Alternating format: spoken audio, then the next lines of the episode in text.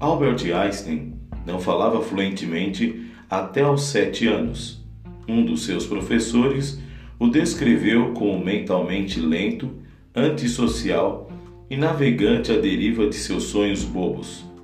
Foi rejeitado pela Universidade de Berna quando anexou o artigo da teoria da relatividade em sua solicitação para ser professor.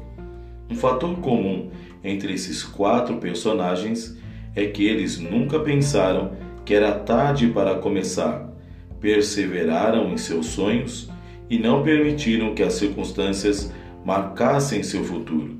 Hoje, Ford é uma das empresas automobilísticas mais importantes do mundo.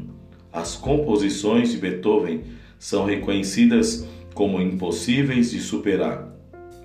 Albert Einstein é o pai da teoria da relatividade e é considerado o físico mais influente do século XX. A Disneylândia fez com que crianças e adultos voltassem a sonhar.